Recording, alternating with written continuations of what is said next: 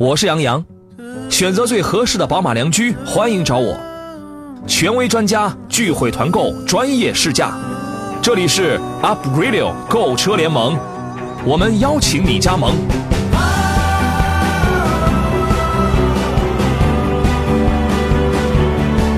FM 一零一点一 Up Radio。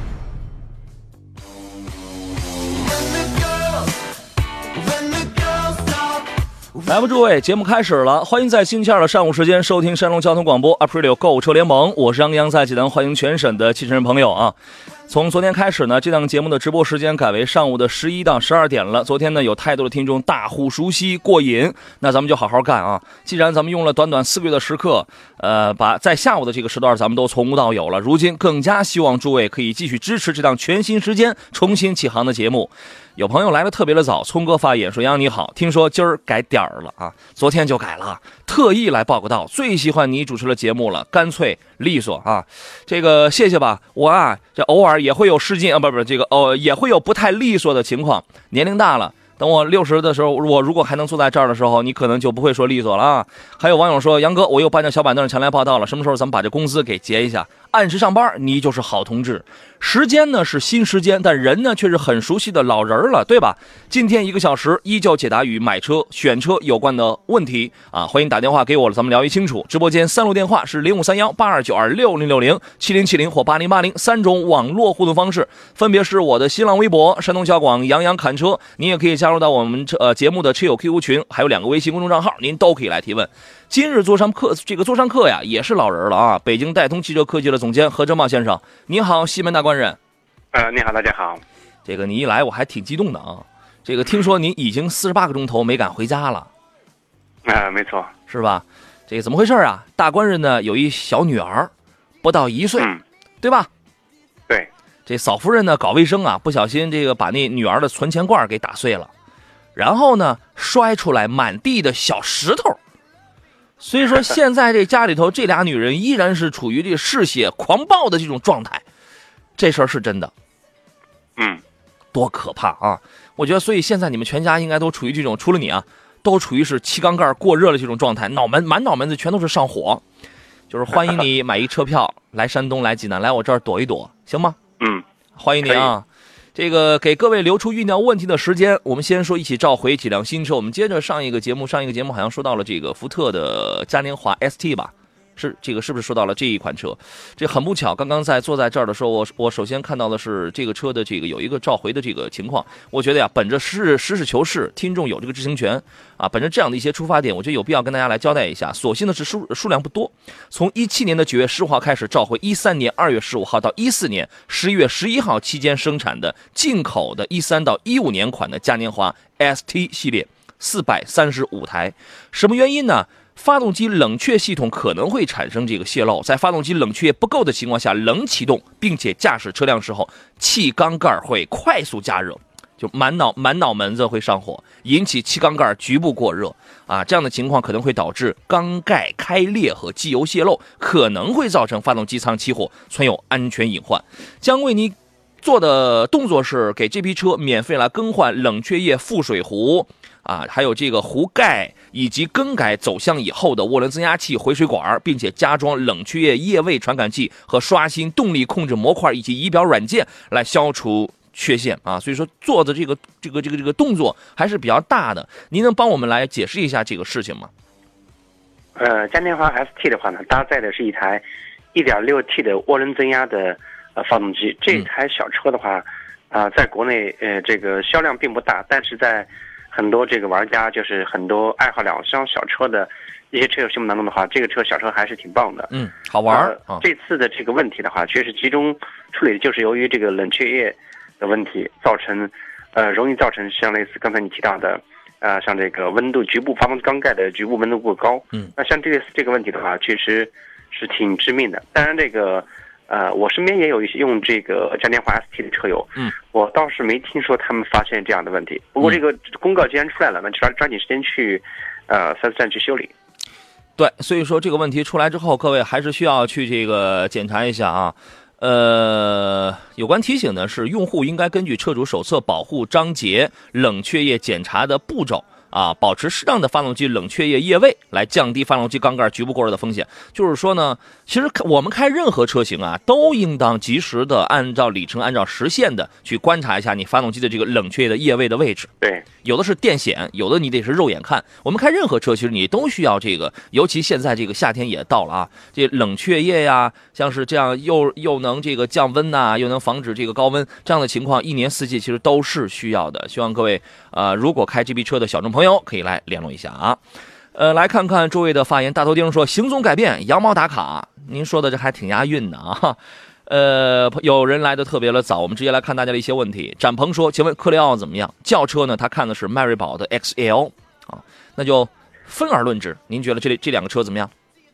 呃，首先是这样的，克雷奥这个车型的话，在国内的销量一直比较小，它是来自这个雷诺，呃，日产联联联盟的车。实际上，这台车它的动力总成、底盘、车身。外观方面的话呢，是采用这个雷诺的风格，嗯，呃，但是在动力总成各方面来讲的话，跟日产的奇骏，嗯，完全一致，没什么区别。是，所以这个车在购买方面的话，我个人不建议，我个人觉得这个车的购买意义并不大。好，因为后期的。维修保养各方面的话也不是很便利，嗯嗯嗯，可能售后这块要是一点问题啊。现在国产哎，现在国产以后跟奇骏是同样的，完全一样的技术，平台、底盘、动力总成完全一样。但是它呢比较特别，一是外形比较的特别，二呢内饰比较的特别。新奇骏出来之后，其实在内饰上的变化是巨大的，尤其原来有人说那个那个方向盘太丑了，对吧？开老奇骏的朋友，你们不要生气哦。因为你们见了新奇骏的方向盘之后，你们会马上从淘宝上会想着要换一个的，你知道吗？新的确实它漂亮，但是呢，雷诺的那个中控它用一 pad，它集成的有一些功能，它确实也更加的新鲜，更加的新鲜，是吧？呃，但是售后呢，保有量啊、保值啊这些方面都会出现问题。考虑特别的话，我记得之前有一位女士想买这个啊，我觉得。这个你需要考虑一下，因为不同的人他永远会有一些不一样的这个选择。车是没什么太大的问题啊。夜行者说：“杨哥，你可算是回来了，众望所归啊！熟悉的配方，熟悉的味道啊。”行，呃，来看一下下一位的问题是：开着拖拉机娶媳妇儿。他说：“杨老师，请问十七八万落地了轿车，你买什么轿车呀？开着拖拉机你就可以娶到媳妇儿。现在一台拖拉机大概是多少钱呢？”嗯。拖拉机的话，如果说你要是买这个呃重型或者一些这个比较先进的拖拉机的话，啊，十七八万，有可能你还真买不下来。哦，是吗？那这个也挺贵啊，这个，嗯，十七八万落地的轿车，推荐几款，不要日韩系，得是合资的家用的中型车。哎，刚才展鹏有一 XL，那个我们好像还没有给他说，是吧？啊，没错，呃，像迈锐宝的 XL 这个车型的话，呃，有 1.5T 和2.5的车型。我建议直接选择二点五的车型是可以的，对，作为家用也没问题。呃，在这个十七八万这个区间的话，呃，如果要再想再去考虑的话，嗯，像类似呃十五六万的裸车，帕萨特、迈腾这些车型只能买到它的低配车型，嗯，嗯，优惠幅度现在也不是比较大，这两个车型的低配车型是可以买到的，嗯，还有那个速派嘛，呃，对，性价比很高的。呃，我刚才就要什么提到这个速派，速派的话呢，其实。它的动力总成技术的话，跟新迈腾和帕萨特是呃一致的，嗯，所以说这个车的购买的意义还是比较大的，嗯嗯，可以考虑新速派。对，基本上就是这样几款的中级轿车，什么哎，对，他说他不要日韩系啊，刚才所以您那个索八就是可以淘汰掉了，对吧？不要日韩系，那你就算我们没说到没说到日韩系车呀。哎，我记得你刚才您说一索八，来，呃，看回放是。凡是球赛，咱们都可以看回放啊。这个，这个，那就剩下他要合资的家用中型，那那就剩下德美法嘛。对，对吧？德系里边速派在这个价位啊，十六，反正十五、十五六上也有一点四 T 的，一点八 T 的入门应该是差不多了吧？十六，差不多可以选一点八 T 的，我建议。对你，这是性价比非常高的。啊，然后呢，那个美系在这个价位，人家看了有一个 XL，但是你这个价位，你你那个 XL 可能你只能买一个 1.5T 加加七档杆的。哎，迈迈锐宝 1.5T 是七档杆是吧？七档杆，呃呃，是六 AT 还是七档杆？迈锐宝的话，啊，是干式双离合的。那应该是七档杆的，我印象当中啊。嗯，老款君威现在买的意义不大，但是这个车现在确实便宜，十十四万你就能买，这个确实是便宜。法系在这个价格，说实话竞争力要偏弱啊。标致五零八这个还是 OK 的嘛？嗯，对，标致五零八的话也可以。对，那就这几个车了啊，您可以看一看。好了，该进入我们今天节目的第一段广告了。回来之后，各位遇到了凡是跟挑车、跟选车，包括买车手续当中你遇到的一些呃疑惑呀，都可以通过电话的方式直接跟我们来交流。面向全省开通，号码是零五三幺八二九二六零六零八二九二七零七零或八二九二八零八零。我们待会儿接着聊。好了，我们继续回到节目当中，a p r i l 购车联盟接着为您直播，我是杨洋。插播一个广告，然后说几款这两天上市的新车啊。先说几款新车，然后再来听大家的一些问题啊。咱们先从便宜的先说起，宝骏三幺零马上要出一个1.5升加 5MT 的一个动力，现在呢，呃，透露出来这个预售价可能是四万起。实际上这个车出来之后，一直出一个1.2升的一个一个一个小排量，我们觉得这个动力啊还是要弱了一些啊。您应该也是这么认为的吧，何工？呃，宝骏的三幺零这个车型的话，它是面向这个呃，就是呃，这年轻群体个更多的地地方市场。地方市场的话，这个小车主要是一个打一个呃价格。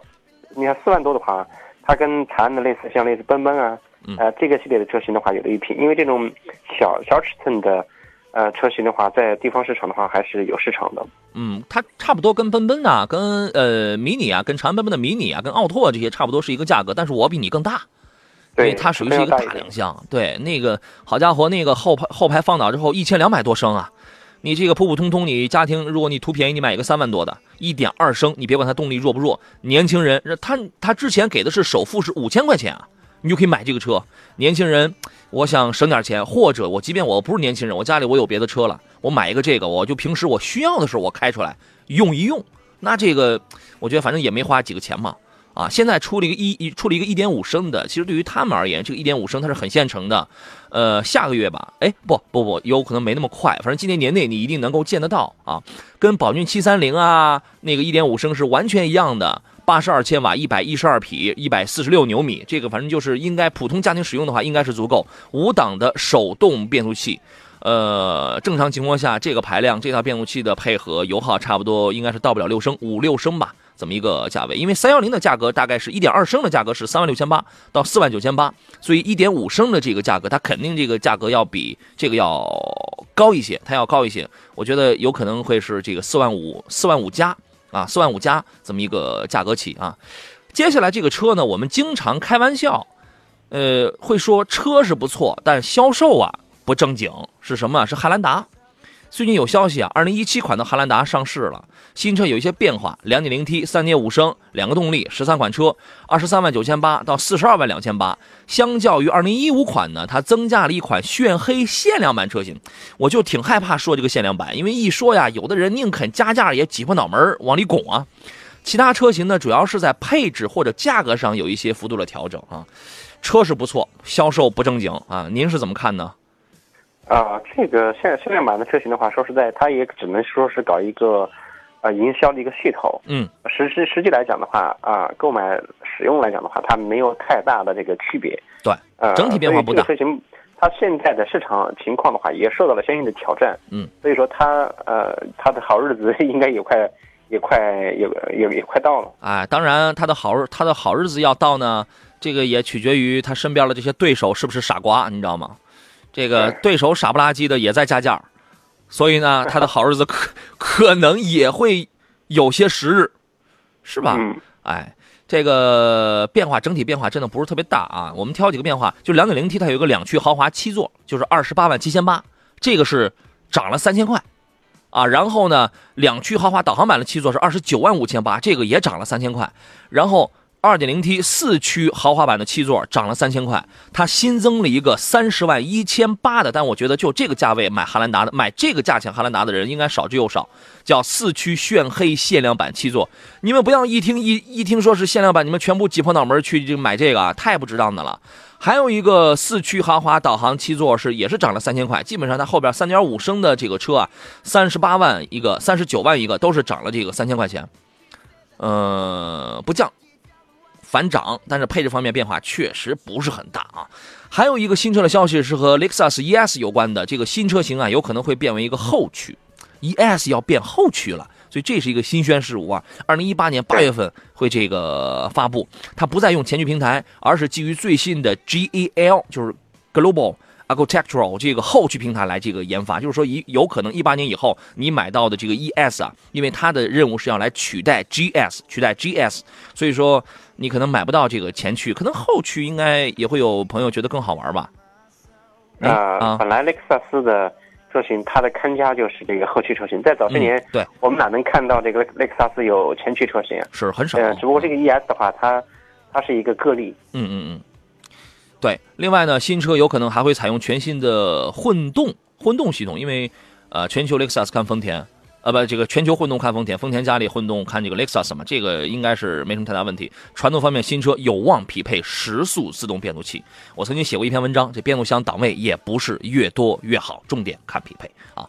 好了，这是我们今天为大家来聊的几个谈资，来说说最近上最近可能我们要知晓的几个新车的消息。来看大家的挑车选车问题，各位遇到了问题可以直接拨打电话零五三幺八二九二六零六零七零七零或八零八零，直接跟我们来进行交流。有问题也可以通过微博的方式找到山东交广杨洋侃车，直接来圈 A 我来艾特我就可以啊。微信发言请发送到山东交通广播或者是山东交广杨洋看车团的微信公众平台，我全部都可以收得到。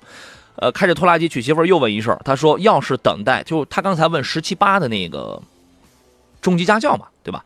他说要是等新款君威，知道吗？新款君威你十七八，你十七八你落不了地。呃，没错，新的君威的话，如果说你要打算十七八买君威的话，嗯，一点五 T 的车型，这个我认为没有意义。比起这样的话，莫不如就刚才所讲的这个斯柯达的速派对，啊，这个车型可以考虑，然后再可以考虑一下像，呃，标致的五零八啊，嗯呃，标致五零八的这一点六 T 的车型，嗯嗯，类似这些个车型还是可以值得考虑的。是，呃，新款君威，哎，新款君威现在售价还没有出来，是吧？啊、新款的君威在上海车展的时候已经出来，但是它的发布了售价了吗售？价还没公布。啊，对，车是已经出来了，应该是还没有发布这个价格，但预计啊，十七八万起裸车，这个应该差不多。对啊，我们来听听热线上朋友问题，听到的是青岛于先生他的提问。您好，于先生，啊，喂，你好，杨洋，你好你好，嗯，欢迎你，请讲。我那个想问一下那个石老师，就是那个现在那个别何老师克君威还值不值得入手？老款啊，啊，对，现在给你的价格是十三还是十四？十三万多吧，十三万多啊不？用十四。嗯，呃，就是还能买到是吧？不是长期库存车吧？啊，不是，我不知道是不是库存车，他只他只说是有有现车。嗯嗯嗯嗯，就这个价格来说，我觉得挺值当的，十万冒头买一个君威，但是就技术而言，它确实不算是多么的先进。何工，您怎么认为这个问题？啊、君威这个车型的话，如果说说要买的话，我倒是建议你直接买那个 1.6T 的，那个2.0的你就不用考虑了。2.0的可能价格确实低，呃，君威 1.6T 的车型的话，呃，在动力油耗综合方面来来讲还行。如果说你要买2.0的话，那个车嗯、确实太热了，而且油耗又大啊。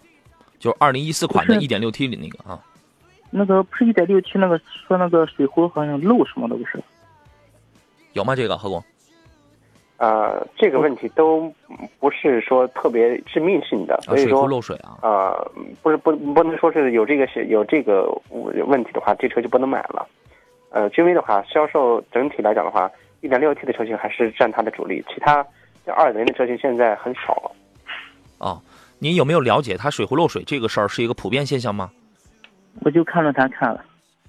哦，我论坛的话，这种这种问题，嗯，呃，可能有很多车友他可能会把这个问题这个去发出来。啊，嗯，我我倒是建议这个你可以考虑一点六 T 的车型。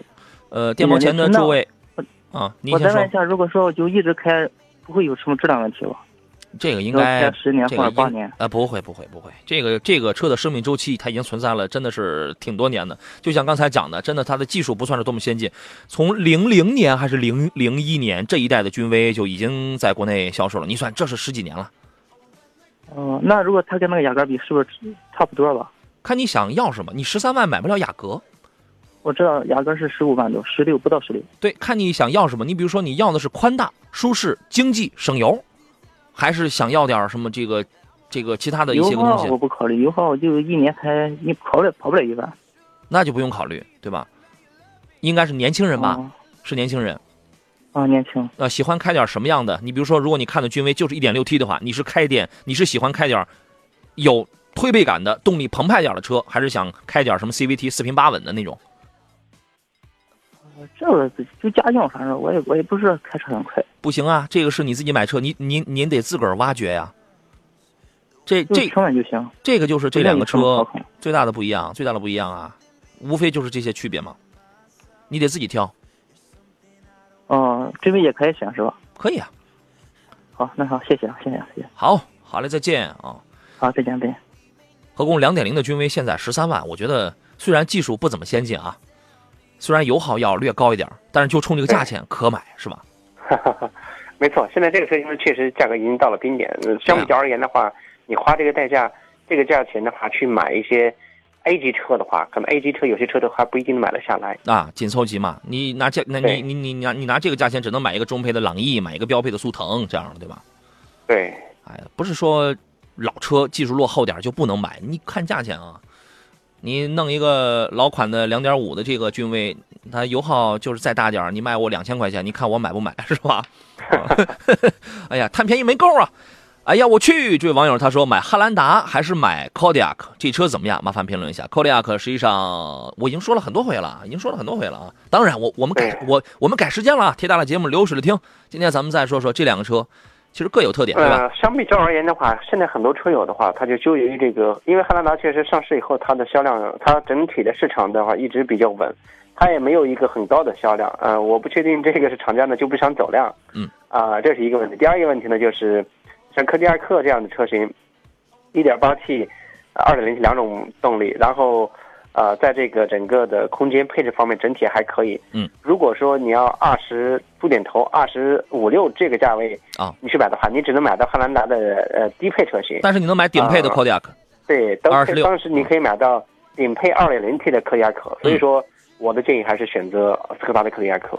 对，因为这两个车啊，它在定位上，还有你包括消费者去买这个车的时候，它它有一点点的错位，对吧？它有一点点的这个错位，大家不要觉得这个就是便宜就一定不好。Kodiaq 它是便宜，但是不代表它它一定不好。我觉得这两个车呀，它既然是有一定错位，呃，你还得从你自己出发，你还得从你自己出发啊。Up Radio 购车联盟，专业解决购车问题。如果你想买车，欢迎加入我们；如果你是汽车经销商，也欢迎加入我们。买车日常报名通道，关注微信公众号“山东交通广播”，点击“杨洋看车团”，我要报名，预约报名。会员单位报名电话：幺八零零五四幺幺零幺幺。FM 一零一点一 Up Radio。了，诸位，欢迎继续回到节目当中。这里为您直播的是星期二上午的 Aprilio 购车联盟，专业解决挑选新车、新车对比的这样的一类的问题。我是杨洋啊。各位遇到了买车的问题啊，欢迎通过电话零五三幺八二九二六零六零七零七零或八零八零，以及我们三大类网络互动平台的方式，直接跟我来进行交流。啊，座上宾呢是来自北京戴通汽车科技的总监何正茂先生，您好，何工。OK。呃，大白正在联络一下这个何工，利用这个时间，我们来看一个问题，这是刚才何工现在在线了是吧？啊，你好，何工。Hello，何工，你好。哎，你好，啊呃，刚才有关于 Kodiaq 跟汉兰达的这个区分呢，我觉得既然他问了这个问题啊，我们不妨再多说几句。第一，这两个车确实是有错位；第二个，从空间啊，从定位上来讲，两个还是确实也会有一些不同。所以说拿，对拿一个什么东西来来做一个参考啊？我觉得可以拿你出多少钱来做一个参考，我们来判断你买哪一个更值。我觉得这种方式可能要更好一些嘛。对。啊首，先是这样的，那个在尺寸的空间方面来讲呢，汉兰达还是因为它的尺个头尺寸的话，都要比汉比科迪亚克要大一大一点。呃，内部空间的话，尤其第三排空间来讲的话，虽然那个汉兰达也不会大太多，但是它的内部空间相比科迪亚克来讲，它要它确实要大有优势。对对对，但是光有大就够了吗？我们又不是在买在买菜，我们又不是在挑西瓜，一定要挑一个大的，对吧？这个 Kodiaq 呢，我我们预感啊，预感 Kodiaq 它不会加价，是吧呃？对，因为柯迪亚克的话呢，首先是这样，它的一点八 T 的入门级车型的话，呃，定价就不高，呃，像二十万出点头，就二十一28万这个区间的话，买一个中配车型，如果要买一个高配的二点零 T 的车型的话，也就也就二十五左二十五26万九所以说啊相比较而言，呃，这个价位二点呃就二十五六的话，你买到呃顶多也就是这个汉兰达的呃入门版，对呃入门版的车型的话，它的很多配置差的太多了。没错，并且汉兰达实际上它的这个第三排舒适度干嘛呀你？并不强，并不强，对，对吧？啊，哦，对，呃，MQB 平台的这个 Kodiaq 从技术角度出发也是不错的。我建议你可以拿一个价钱来标定一下啊。一位网友叫六，他说：“你好，主持人，五菱宏光在济南卖这个多少钱？”我们刚才利用广告期间让这个大白联络了一下济南和信啊，这个济南和信五菱的市场总监王建阳先生，现在已经在线了，是吧？你好，王总。哎，你好，洋洋。你好，我们有听众啊问这个五菱宏光啊现在在济南的正常市场报价大概是多少钱啊？您可以来说一说。呃，正常的话，你像现在的话，基本上是在呃四万二左右。嗯然后四也也最反正最低的话，现在是四万二。现在啊，嗯，您讲，您讲，您讲。呃，然后它分主要分一点二和一点五的嘛，一点五可能稍微高一点，一点五在四万六左右。哦现在这个正常的市场优惠大概是多少？呃，这没有优惠，正常的话。呃，就是普通版的，因为它发的就是这个五菱宏光啊，我们也不知道他、对我，因为你们家车是很多的，我们也不知道他问的就是宏光 S 啊，还是就是原来的宏光，还是宏光的 S 幺。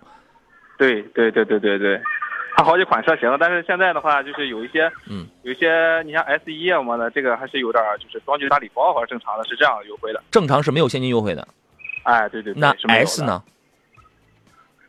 ？S 现在有优惠吗？就是如果说嗯那个，当然如果说那个那个咱咱的听众的话，到时候过来的话，嗯，呃，肯肯定是有优惠的。这个到呃时候我们、我们都会，因为我们针对这种咱咱山东交广这边来的客户，还是都是有、有优惠的，有现金优惠，就是杨洋的听众是需要有现金优惠的那那必须的啊。好，啊，这个肯定有、行，那基本上就是这么个情况啊。啊。哎呀，这个他可能想问一下，有现金有优惠吗？啊，您刚才一句话，我估摸着他可能他就有点儿泄了气了。就是正常情况下是没有是没有现金优惠的。对啊，但是我的听众有你你你那个，反正让听众的话，直接来我们店里边儿行。到时候反正那个那个来了以后，都说杨洋杨杨洋的听众啊什么的，嗯，到时候我们给给他走个特殊情况去。因为现在的话，好家伙啊！因为红光吧这个系列的也也有好多好多款，对对，呃，S 一啊还是有点优惠的，我不知道他他问的是哪一款，也正常最低的这种 S 的可能还还是没有的。反正有一条就对了，我的听众永远是最低价。有一啊反正有这一条就对了。好家伙，你办上午，你今天办下午，你得接待，你得接待两两百个人啊！其中有不少人出了哎，其中有不少人进门的时候说是我听众，出了门这个还问呢，哎，杨洋是谁啊？你知道吗？啊，好，谢谢王经理，再见。好好，再见。哎，啊，那基本就是这么个情况啊。继续来看这个大家的一些个问题，各位遇到了挑车选车的问题，可以通过三路电话、三大类网络互动方式直接跟我们来进行交流啊。嗯，这个问题有意思。永恒说：“杨洋你好，请问林肯的领航者这个车怎么样？你问的应该是领航员，是三点六的那个领航员是吧？是不是这个？呃，何工，就这个领航者是六领航员这个车型，呃呃，呃，虽然那个现在新款三点五 T 那，啊但是这个车型的话，现在销售还是比较少的，因为哦在北京这车型也不多见。但是我们在美国大片里，我们可经常见啊，是大片是吧？归大片，但实际呃实际加实际来用的话，对呃，那就另另外一说了。卖的特别少。林肯的实际上它它这个属于是一个 3.5T V6 的一个机器，这个车你觉得它能越野吗？它也是一个四驱，但我觉得它越不了野。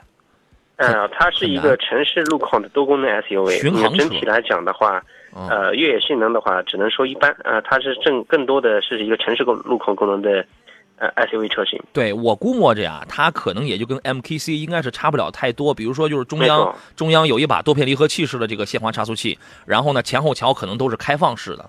我估计也那就这样。另外尺寸太大，那个接那个接近离去通过这三个角度都太小，所以说应该越不了野。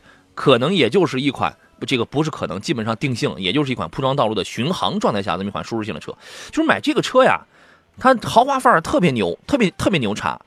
但你猜一下，它的油耗有没有二十升？呃，这个车型的话，油耗应该到不了那么高，那你估摸一下，十八升，少不了，十八升肯定少不了，应该在十五六这样吧。哇，那你要说领航员这个三吨的车十五六升的话，这个是不是？呃，首先这样的，太保守了大概现在最新的像三点五 T 的这种动力的话，嗯，呃，综合下来，呃，有如果在市区的话，有可能会到二十左右，但综合综合下来，它油油耗的话，应该不会那么高的。反正会挺高，反正会挺高啊。车车我车我车我没开过，你可以买一个，你可以买一个，我可以试试。那个青岛的纯羊毛说，直播间啊有转速不到一百的风扇啊，这这是因为这个前边那个有人说听了天气乱报说要天气这么热，杨洋回青岛老家来这个避暑吧。还有人问直播间不是有小风扇吗？啊，对我回头这个我给你我给你们看一看我们直播间的这个高大上的设备啊，这小风扇嗖嗖的转，这是看问题。一位网友问两位能在 GLA 二零零。与 X 一的 1.5T 之间给一个中肯的建议吗？这个你放心，凡是问问题，我们给的建议永远都是中肯的。GLA 的两百，首先这样的这两台车呢，呃，它有可比性，我认为也没有可比性啊。为什么？两车的风格是不一样的。因为虽然叉一这个车型的话，呃，看好了一点五 T，确实价位两车的呃这个车友选的价位应该是在同一个区间。嗯，呃，1.5T 的这个那差异更多是强调了它的这个空间大。如果家用来讲的话。呃，差异可能会更合适一点。如果单纯的个人来用，上下班或者自自己来开的话，或者女士来用的话，那这个 G L A 二二零这个车是首选。嗯，G L A 二零呃，现在应该还在加价。呃，这个车型的话，确实它是比较紧俏的。呃，整体来讲，整车也还可以。对，然后呢，X 一的入门版的话，现在优惠大概是三到四万，你按四万计的话，大概是二十四，二十四左右吧，反正就二十四五万，因为它是有优惠的。呃，这里边就牵扯一个 1.6T 的四缸和一个 1.5T 的一个三缸，这个，然后我先说这个驾驶感受，三缸的这个 X 一三缸的一系三厢我全都开过，我还我还是那话，呃，在原地怠速的这个情况下，你能感觉到它有一些抖动，但正常开起来没什么太大的问题。然后呢，再说这个动力和操控够不够用？宝马的调教，我觉得这个你是可以放心的，你是可以放心，因为他们在出那个出这几个车的时候，他光是从中国国内光买那种减速带，不同的减速带，这这个买回去搞那个研究，他就买了好几十条。啊，它要根据这个不同的减速带，根据不同的时速来这个调教那种不同的滤震，因为宝马的调教这个你是可以，我觉得路感啊、指向它依然保留了那种操控性。呃，1.5T 的三缸呢，动力平平吧，但是你作为普通家庭使用的话，应该就是城市代步应该是完全够用。你要是高速来用的话，中后段其实还还是一般，还是一般，但是够用。这是对于动力和操控。然后呢，空间呢，UKL 前驱平台之后，一系确实它适合全家用。而 G L A 呢，你一两个人开。好了，各位，我们继续回到节目当中，这是我们今天最后一段的 April 购车联盟节目啊。所以刚才对于这个 G L A 和 X 一的这个问题啊，我觉得他又补充了一条嘛。他说 G L A 二零零在他们那儿是没有加价的。我觉得没有加价，基本上从车本身出发的话，我基本上还是维持原判啊。第一，你看你是几个人用；第二呢，你看你图的是什么？你要图空间、图这个实用的话。呃，而且你觉得 1.5T 的这个三缸，你自己去看一看，你觉得问题确实不大，就正常市区代步的话，对吧？呃，那这个你是可以考虑，它确实空间的利用度特别的高，后备箱五百多升，后排放倒之后是一千六百五十升，呃不，一千六百几十升，这我忘了。然后下边防 放那个防爆胎，放那个备胎那个位置它是空的，利用率是很高的。GLA 呢，我觉得后后排利用度太太低，但是颜值又很漂亮，您自个儿挑一挑，您自个儿挑一挑啊。不忘初心说：“是杨仔吗？没听错吧？听到你的声音，我首先看了看表，因为阴天，我才以为是下午了呢。怎么这个点有你啊？真好啊！天亮了呢，天亮要换到晚上了啊。呃，各位晚上这个开车下了班，这个昨天我那个替班下班万万岁的时候，我还说啊，下雨天打孩子，闲着也闲着，不能打孩子啊。晚上七到八点，各位可以教育教育孩子啊。梦梦梦说：杨洋要是买领航员的，还会在乎油耗吗？是你在不在乎这个，咱也得跟人家讲啊，对吧？”我们就干这个工作呢。来，诸位遇到了挑车和买车、选车有关的问题，欢迎拨打电话零五三幺八二九二六零六零七零七零或八零八零，直接跟我们来进行交流。我们来看其他朋友的问题啊。天惠这位网友问的是，想选一辆车，加商两用，看的是昂科威四驱两点零 T 的精英。对我，我一直在说，原价二十六万九千九，现在优惠一万一万加的这个四驱精英，已经是很值得购买的了。就是说，在他这个家里边，你没有必要去添钱去买更贵的了。啊，然后还看了一个锐界，预预算都是在二十三万左右，哈，现在都这么便宜了。呃，我重点看了昂科威，麻烦给分析一下该怎么来选，或者有其他的可选的了吗？何工，您怎么看这个问题？呃，首先这样的，昂科威这个车型的话，现在，呃，这个在整个市场，因为它的挑战对手越来越多，所以说呃，并没有当初那么的火热，而且如果选昂科威，我的建议是选 2.0T 的车型。嗯，呃，整体来讲也还配置各方面也还可以。呃，这个同价位区间可选的车型还是一大把。啊嗯，现在可选的车型真的很多了。那但是他看了这俩，其实就挺有代表性的。昂科威属于是小而小而精那种，内饰做工比较突出的那种啊，又是真皮包裹，然后腿靠这儿都给你都给你弄些软东西啊。而锐界呢，属于是大而豪、大而豪放的那一类啊。那么，那么同样都是二十三万的话，拿这个价格来做一个恒定标线的话，您会怎么来挑选？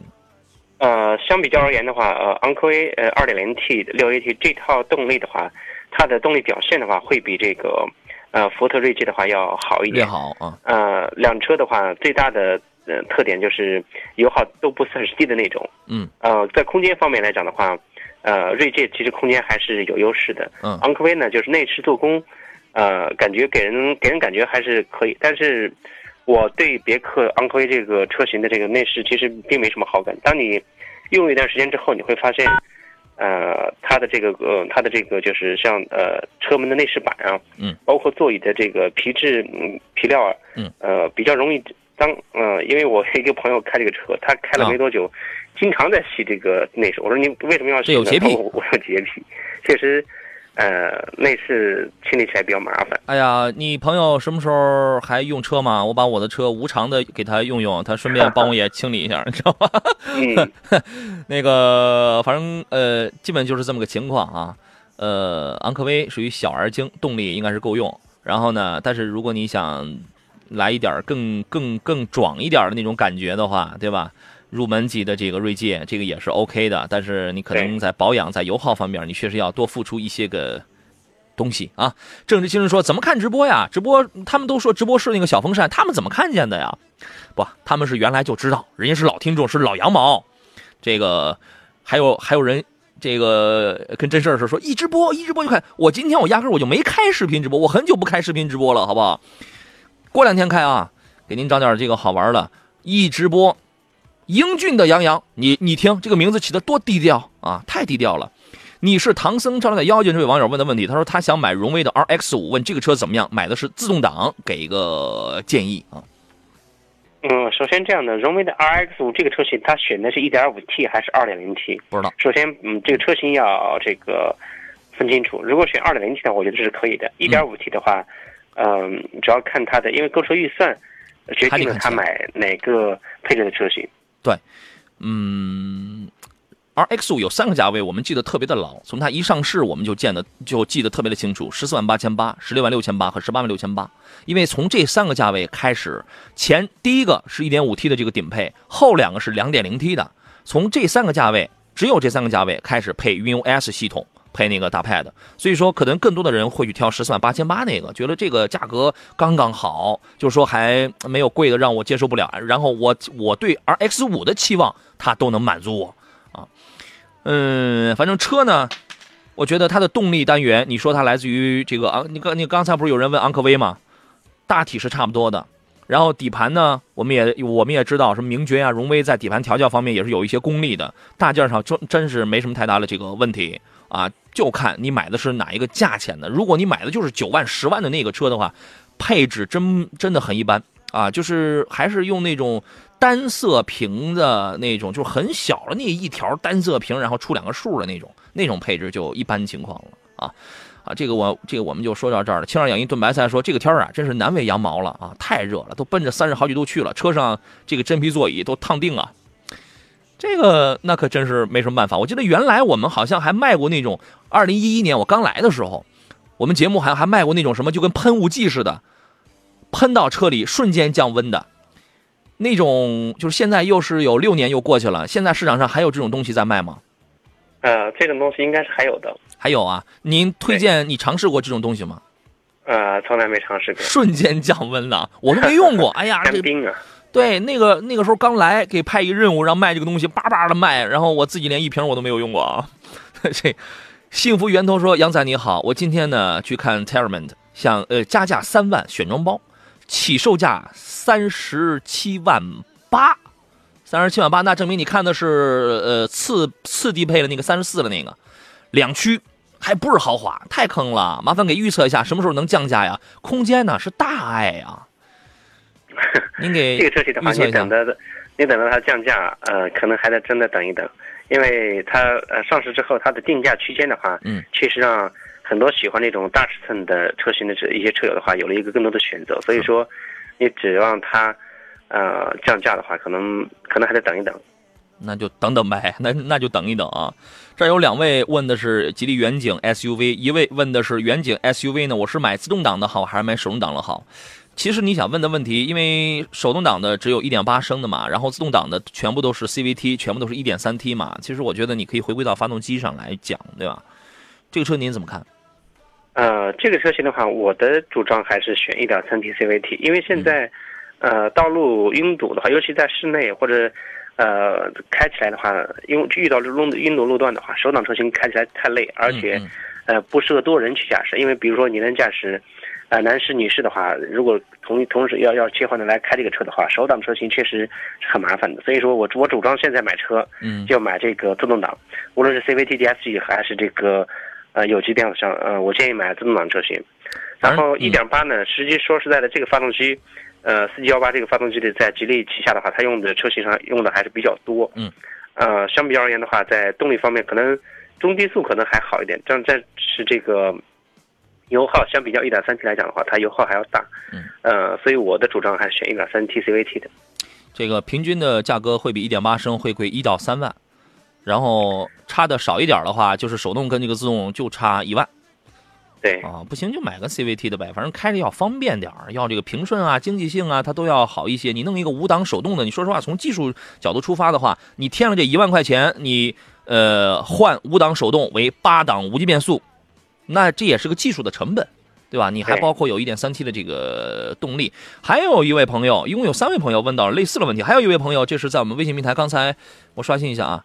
尹建祥，他问的是两位中午好，请问宝骏五六零和远景 SUV 选谁比较好？你看您这个问题问的就很模糊嘛，因为不知道你选的是哪一款。你看五六零有 1.5T 的，就是普通版尊米扭转梁的这个那个板车悬挂的，然后呢还有一点八升的，后来也有一点五 T 的，还有还有这个多连杆独立悬挂，还有手动的，还有一点八的智能手动挡的，价格也不一样，有七万的，还有十万的呢，还有十万五千八，还有九万九万几，九万五千八是吧？